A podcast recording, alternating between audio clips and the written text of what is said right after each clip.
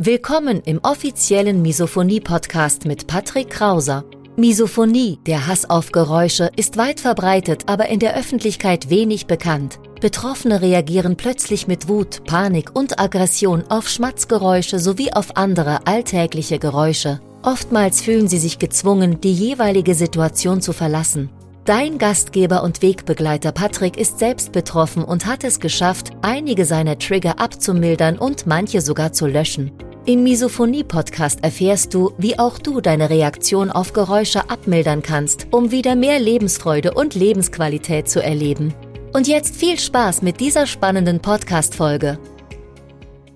Mit diesen fünf, sechs Fragen findest du heraus, ob du an Misophonie leidest oder nicht. Und damit herzlich willkommen auf dem Misophoniehilfe YouTube-Kanal beziehungsweise im Podcast Schmatz leise, der Misophonie-Podcast. Mein Name ist Patrick Krauser und du bist hier genau richtig, wenn du nach Lösungen, nach Methoden, nach Strategien suchst, um noch besser mit deiner Misophonie im Alltag umzugehen.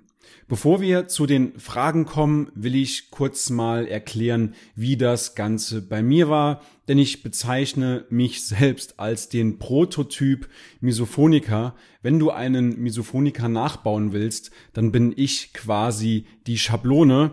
Und zwar, wie war es bei mir? Bei mir ging es ganz klassisch im Kindesalter los am Essenstisch. Weiß ich noch ganz genau, mein Vater rechts von mir gesessen, meine Schwester links, meine Mutter gegenüber. Und bei meiner Mutter und bei meiner Schwester überhaupt gar kein Problem, ging keine Gefahr aus.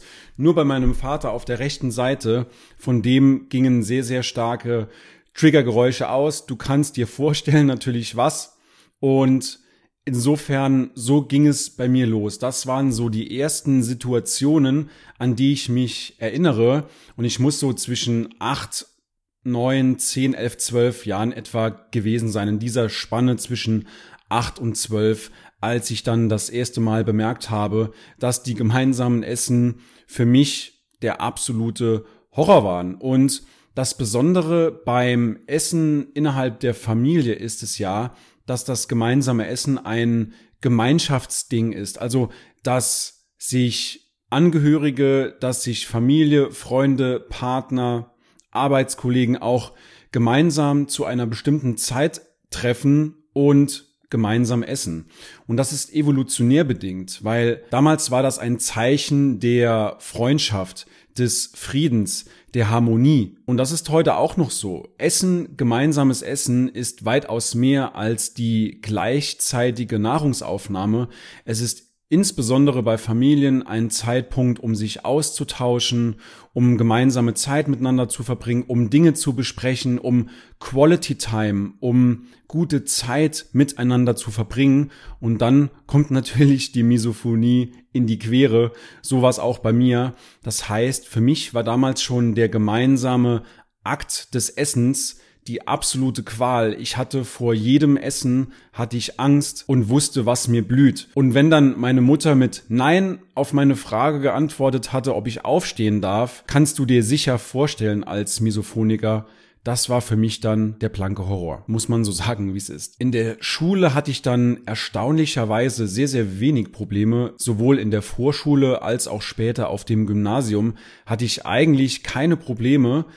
Wann es dann wieder bei mir schlimmer wurde, war im Studium. Ich habe auch eine Klausur zweimal schreiben dürfen. Herr Krauser, Sie dürfen nochmal, hieß es dann, weil ich eben in einer großen Aula mit über 100 Menschen eine Klausur geschrieben habe und ja, nach zehn Minuten, Viertelstunde war für mich dann die Messe gehalten, weil ich mich nicht mehr konzentrieren konnte. Es waren einfach zu viele Geräusche und ich war damals noch nicht so schlau wie heute, kannte noch nicht die Möglichkeit des Nachteilsausgleichs und habe mich auch null geschützt. Das heißt, ich saß quasi offen in einem Raum mit 99 oder noch mehr anderen Studierenden und aus jeder Ecke kam dann natürlich Tütengeraschel, und so weiter. Ich spare mir jetzt die Triggerliste an dieser Stelle.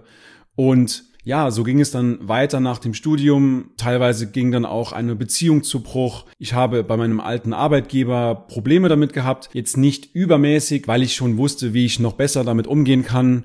Und ich war dann irgendwann auch gezwungen, diesen Job zu wechseln, obwohl die Misophonie nicht der Hauptgrund war. Aber die Misophonie war für mich nochmal das letzte Quäntchen, die letzte Überzeugung, dass ich eben aus diesem sehr, sehr stressigen Job fliehe, weil ich eben gemerkt habe, dass in der Zeit, gerade in den letzten zwei Jahren dieses Jobs, ich war fünf Jahre dort in der SAP-Beratung und dort habe ich eben gemerkt, dass meine Misophonie immer schlechter wird. Ich habe auf sehr, sehr viele Sachen reagiert und das war für mich eben der Zeitpunkt zu sagen, okay Patrick, es geht leider nicht weiter. Du musst im Sinne deiner Gesundheit handeln, sonst hast du gar keinen Spaß mehr am Leben. Ja, und mittlerweile lebe ich triggerfrei. Zwar wohne ich in einer sehr, sehr triggerreichen Umgebung. Ich wohne mit Katern zusammen, mit meiner Partnerin und die versuchen natürlich fleißig mich jeden Tag zu triggern.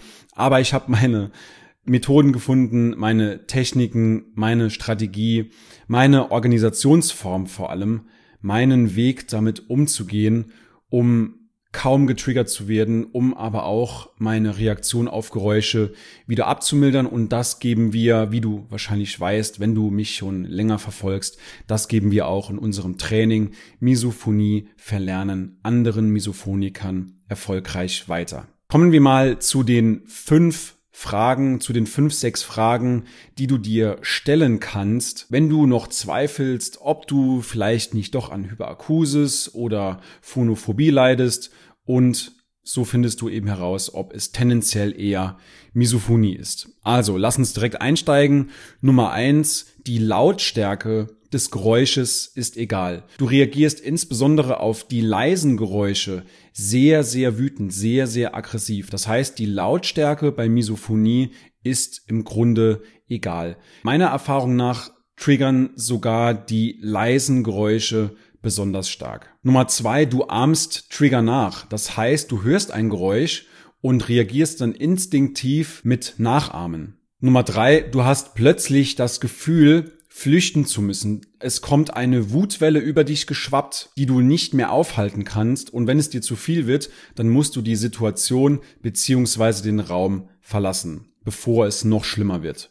Du kannst also Geräusche nicht ertragen, weil du merkst, in dir kocht ganz, ganz langsam eine innerliche Wut hoch. Nummer vier, nach einem solchen Geräusch musst du 20 bis 30 Minuten runterkommen, dass du wieder beruhigt bist. Bei einem Trigger schlagen wir relativ schnell über die Aggressionsschwelle. Das heißt, wir reagieren mit blanker Wut, mit purer Aggression auf dieses Geräusch und sobald die Situation vorbei ist, brauchst du wieder 20, 30 Minuten, vielleicht auch 45 Minuten, um wieder runterzukommen, um dich wieder zu beruhigen. Nummer 5. Die Misophonie fühlt sich so an, als würde jemand einen Aggressionsknopf in deinem Kopf drücken. Von jetzt auf gleich, von 0 auf 100, bist du vollkommen wütend, vollkommen aggressiv. Du musst eben aus dieser Situation flüchten.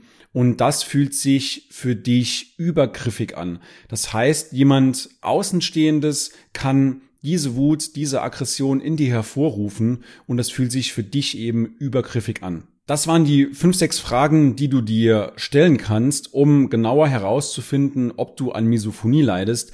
Das ist natürlich kein offizieller Test, keine offizielle Diagnose.